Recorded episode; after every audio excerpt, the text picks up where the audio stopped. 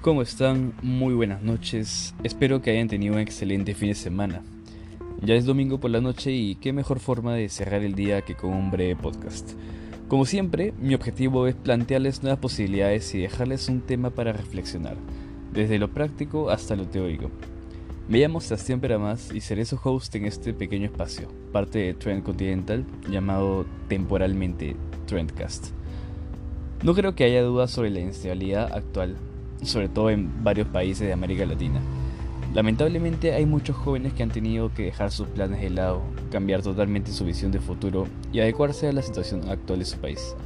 Podemos tomar como ejemplo reciente a Colombia y sus planes de reforma, los cuales tristemente le han costado la vida a varios.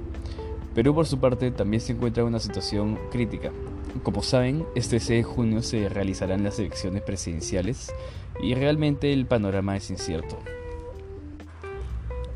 Sin embargo, no estamos acá para hablar de política y la inestabilidad del país, sino de todo lo contrario, quizá un mejor futuro. Todos tenemos algo que nos apasiona y por lo que sentimos un profundo interés. Estoy más que seguro que nuestro conocimiento puede serle de utilidad a otras personas, y justamente de eso quiero hablar hoy. Además, encaja perfecto en la situación actual. Muchos se están preguntando, ¿qué tendrá que ver esto con un mejor futuro? Bueno, les contaré. En lo que va de mi breve travesía para lograr mis metas, me he percatado de que existe una gran cantidad de información ya puesta en internet. En YouTube, por ejemplo, sigo a Graham Stefan. Es una persona joven de casi unos 30 años que ha logrado construir exitosamente, además de sus inversiones y casas que renta. Probablemente este negocio le provee mucho más que lo mencionado anteriormente. No es nada más ni nada menos que compartir su experiencia y lo que ha ido aprendiendo en el sector de bienes raíces y finanzas. Para citar algunas cifras que él expone públicamente, Graham recibe entre 2 y 6 mil dólares diarios por sus videos en la plataforma. Estos son videos bastante simples donde da tips sobre cómo expandir tu crédito, cómo comenzar a invertir en la bolsa de valores y cosas así. Es ciertamente impresionante y todo eso es íntegramente lo que le paga YouTube. En otras palabras, sin contar los marketing y tratados que tiene con otras empresas. Sí, es verdad, los temas que él maneja pueden sonar bastante complicados, pero la idea es bastante simple. Compartir tu conocimiento sobre el tema que te apasiona con los demás. Muchos no tienen idea del valor que le pueden generar a otra persona cuando hablan de las experiencias personales y sobre todo lo que les gusta y les apasiona. Y no solo se trata de finanzas o administración. Volvamos a Perú. Durante 2020 hubo una explosión de emprendimientos producto de la pandemia. Muchas personas, con total razón, se asustaron al ver cómo sus ingresos fueron disminuyendo, y esto llegó hasta los más jóvenes también, quienes, a diferencia de otras generaciones mayores, tienen un vasto conocimiento acerca de las plataformas como Instagram, Facebook y YouTube. Además, saben utilizarlas adecuadamente para promover sus negocios. Personalmente me pregunto, ¿por qué parar ahí? He visto a muchos amigos y amigas que tienen sus emprendimientos de comida, tales como pastelerías, panaderías y más de ese rubro, que poseen un potencial enorme. Pero siento que no lo aprovechan al máximo.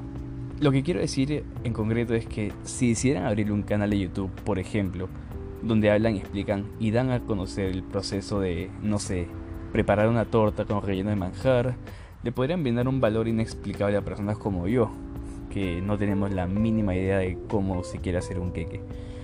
Y como lo que pasó con Graham, de seguro más gente lo vería. Podrían generar más atención, más ingresos y sobre todo un público internacional.